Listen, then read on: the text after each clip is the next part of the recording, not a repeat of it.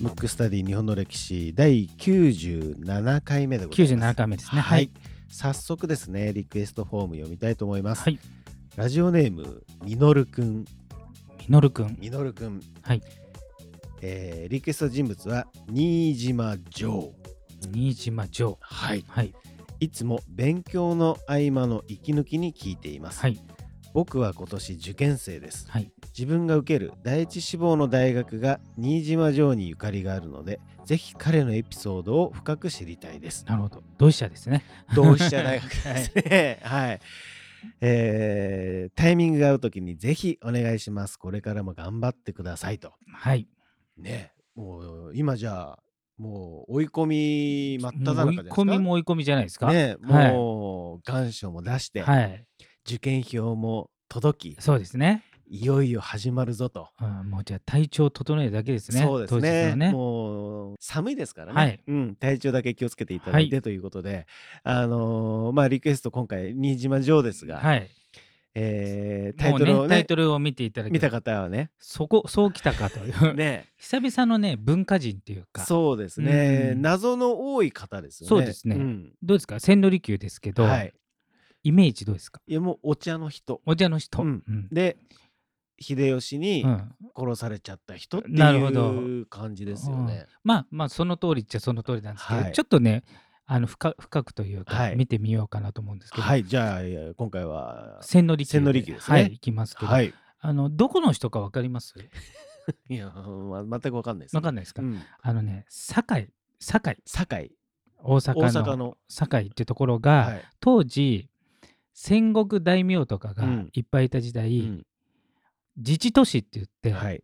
その中の豪商と呼ばれてる商人うがん。統治してた町なんですよ。ん。だから戦国大名も手を出せない。っはい、ていう、なんていうんですか、珍しいですよね。う。ん、もうなんとか特区みたいなもんそうそうですね。ん。それを、今だったらまだわかるじゃない、はい。平和な時代だから。うん。もう、なんていうんですか、大名同士が戦って領地を奪ってる時うに、ん。自治都市でいるっていうのはなかなかのものなんですよ。はい。そこ出身なんで、うん。だから千利休ってもともと商人だったんですよ。うん。うん、でその堺っていうのは、うん。その貿易で栄えた町ですごく潤ってたんで、うん。なぜかそこを滅ぼさずに利用しようとして、うん。まあえー権力者が、まあ、利用してたと。うん。で代表的なのが信長とうん。秀吉とうん。いうことになるんですけど、はいでまずそこから商人から、えー茶の道に行くわけですけどうん。もともとじゃあお茶のイメージどういう感じのイメージですか？お茶といえば。お茶といえば、うん。うんまあ美味しいぐらいですか美味しいぐらい。ですよね。普通に考えたら。お茶といえばと言われて、うん。なんだろうって感じですね。だからそれがいつの間にか芸術になったっていうのがねうん。いまだに習い事で、はい。まあちょっとなんかお茶習ってるとか言ってちょっとステータス高いあそう感じですね、うん。だからちょっと芸術の中でもちょっと一段階上そうですみたいな。ね。なんかね格式がある感じうんですよね、そういうのにしていったっていう過程があるんですよ。うん。それまあ千利休だけではないですけど、うん。一番最後に集大成したのが千利休ですけど、うん。その普通のお茶を、まあ、芸術にまで高めていったっていうところなんですけど、うん。うまあ、そもそもじゃあお茶って、うん日本に初めてお茶を持ってきた人って実は割と有名人なんて知ってました？まあ多分どっかでうっかり入っていった可能性はありますけど、はい。一応この文献的うにん。お茶を持ってきたって知ってます？それまで日本人はお茶飲んでないんですよ、えー、でもなんか中国とかから持ってきたっぽいですよね。そうなんですよね。そうなんですそうですよね。そうすると、うん。中国あれですか？空海とかですか？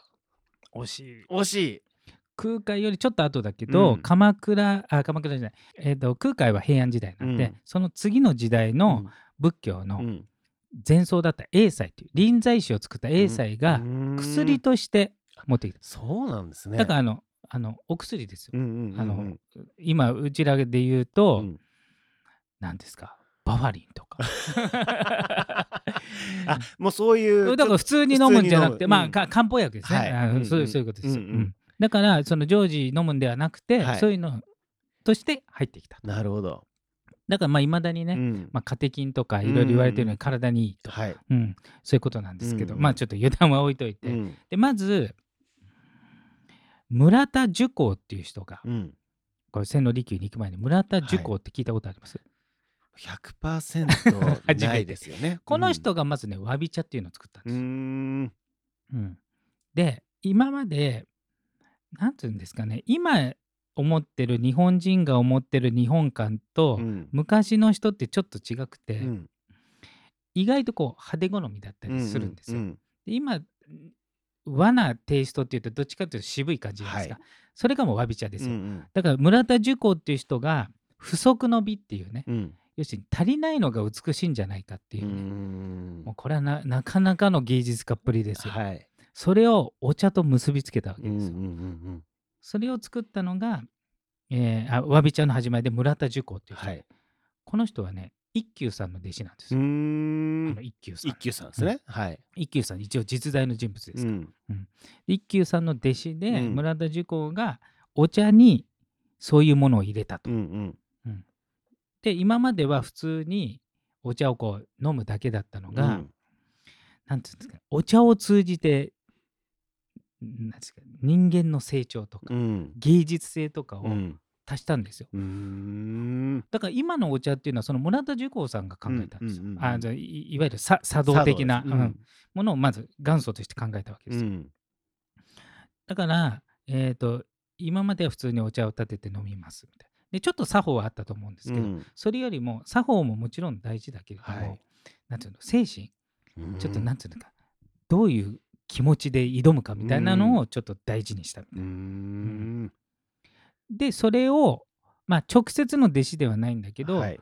それをまあいいなとはい。ちょっと発展させたのが、うん竹野女王っていう人なんですおよ。おこれこれ聞いたことあります？いやもう100 もう100%ないですね。ちなみにこの人がうん千利休の師匠です。あなるほどうんね。その竹野女王さ。うんん。で竹野女王さんは、うんそのまあもともと多分あの村田寿光さんもうん一休さんのうん弟子ですから。うんで一休さんっていうのは臨済宗のお坊さんなんで、うん臨済宗っていうのは禅うん禅のお坊さんなんで、はいまあ、その段階から取り入れたけどより一層禅の要素を取り入れてのが竹野女王さんで、はい。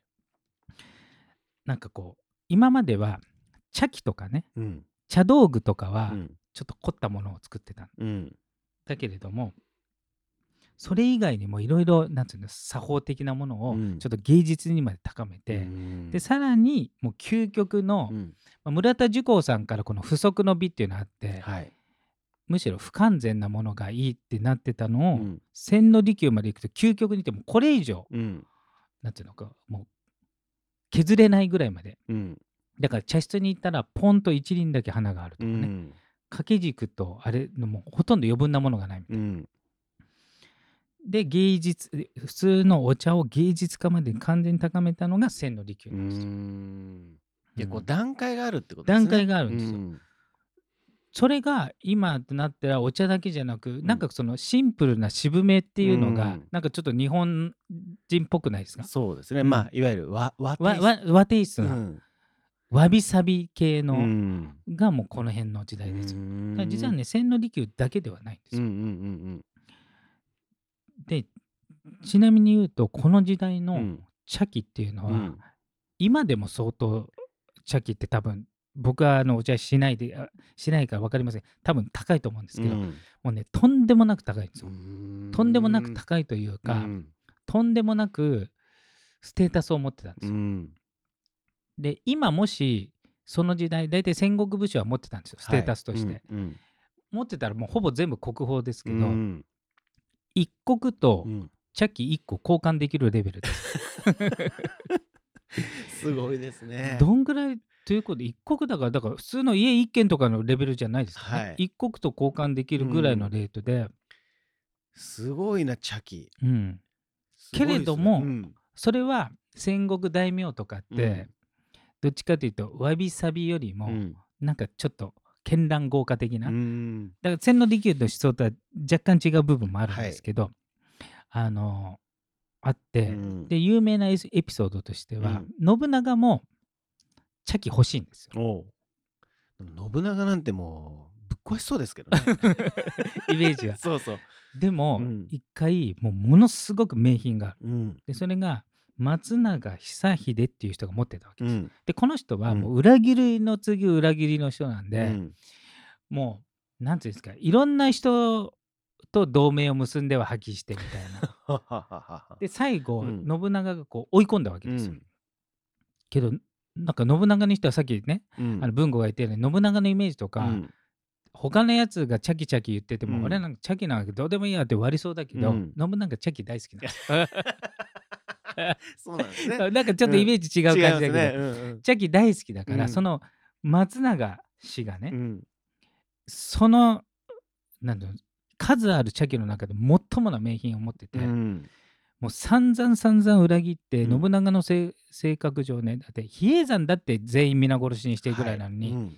その茶器を差し出したら、うん。命を救うって言ったうーん。そんぐらい茶器欲しかった、うん大好きですうん。ね。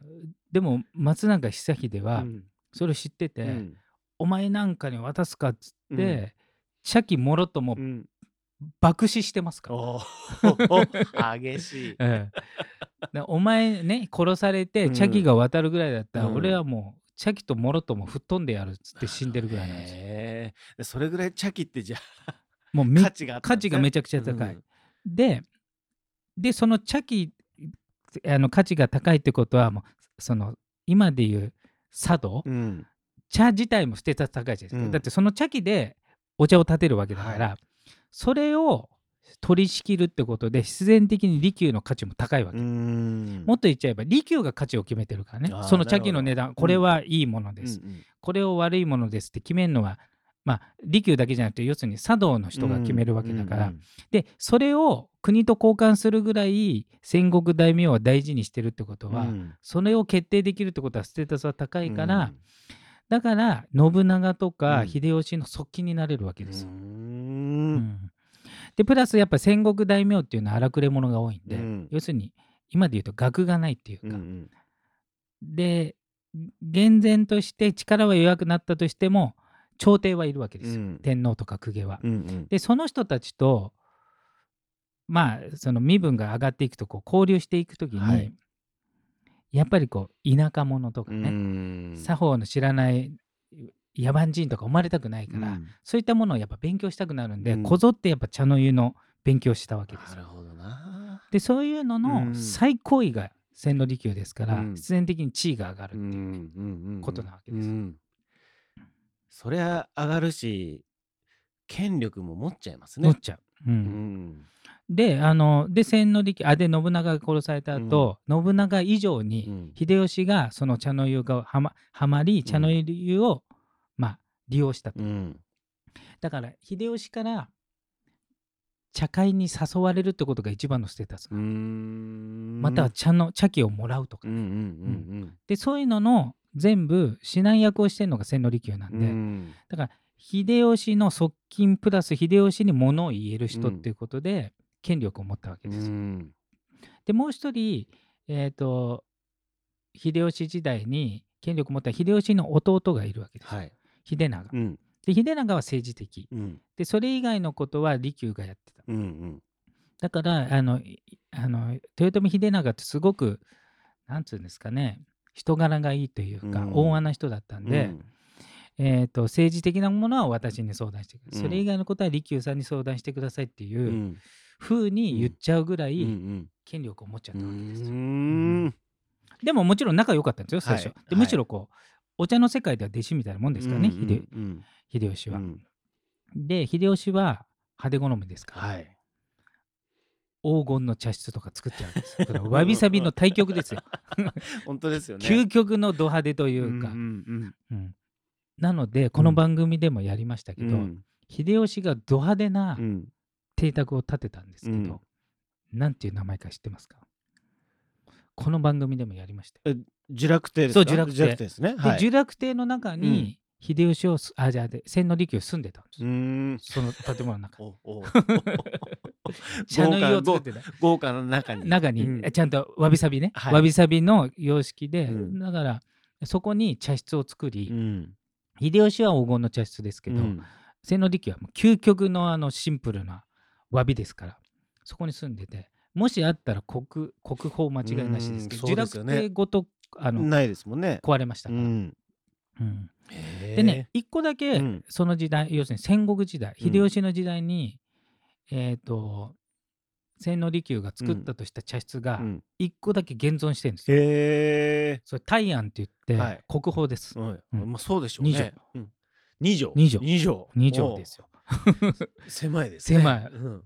であれあえて狭くするわけですよ。うん。で入り口とかもあえて狭くしてるの知ってます、うん。あなんかこうくぐってきてそうますもんね。くぐっていくうん。であれはまず刀を入れないと、うんうん。刀だったら使えるし、うん。あとどんなに天下人であってもくぐるってことは頭下げるわけうじゃない、ん。だからそこからは対等の世界ですよってことで、ああちゃんと意味があるわけですそうね。なんですよ。でそこでまあ刀なしで一応こう一対一の対話をするっていうのがまあステータスというか、そういう方になったんですよ。うん。だからそこまではねあのまあ秀吉の側近なんですけど、うん。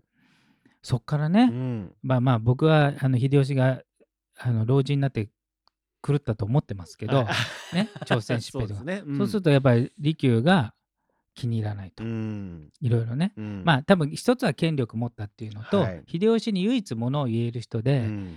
秀吉が今までだったらその批判を入れてうん。変えてたのに、もう多分文句言われたくなかったんでしょうね。うん。まあ諸説あって実はその、まだわからないんですよ、うん。本当の原因が、うん。なんで殺されたか。うん。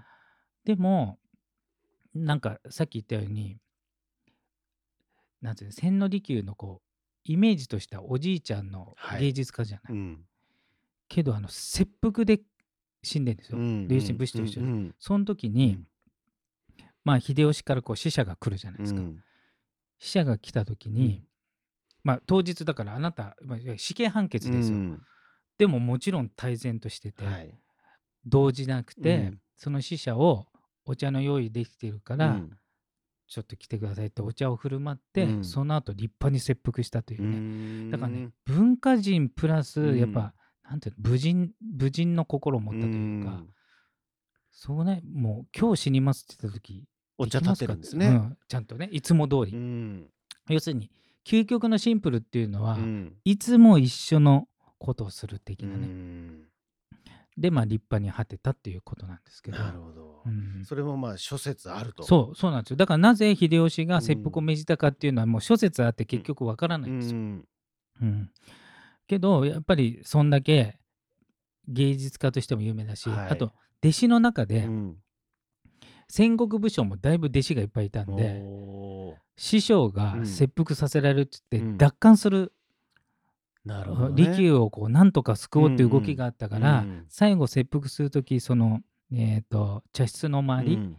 あの全部あの兵隊で囲んだんですよ。うん。要するに奪還されないよううんうんにうん。ぐらい。そうなんだ。うん。奪還っていうのは、利休を持ってっちゃう。持ってっちゃう。そう、うん。要するに殺されないようにね、うんうんうん。そんでどっかにかくまってうん。秀吉が、まあ、死ぬまで待つのか分からないですけど、うんうんけどまあそういうのも結局まあできずプラス、うん。もう利休はもう受け入れたというか、はい。もう狼狽せずに受け入れたっていうところがやっぱすごい。うん。うん。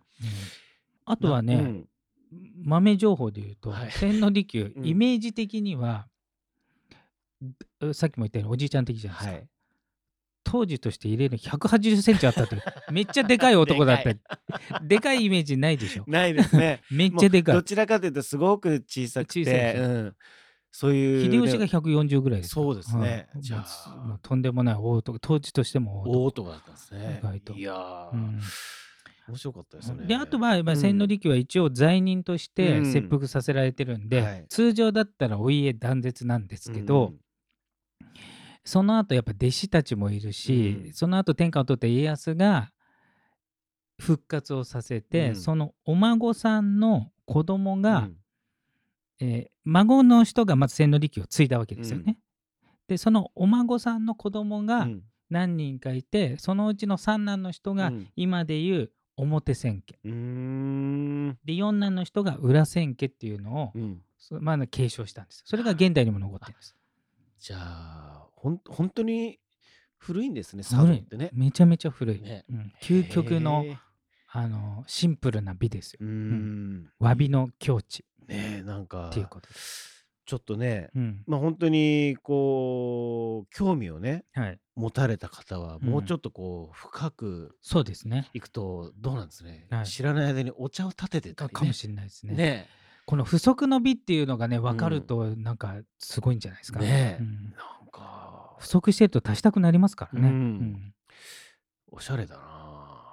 いいですね、はいい、やいやちょっと勉強になそんりましたね。な感じで、久々の文化人でした文化人ということで、えー今回のテーマは千利休でした。むくむくラジオだべ。むくむくラジオだべ。むくむくラジオだべ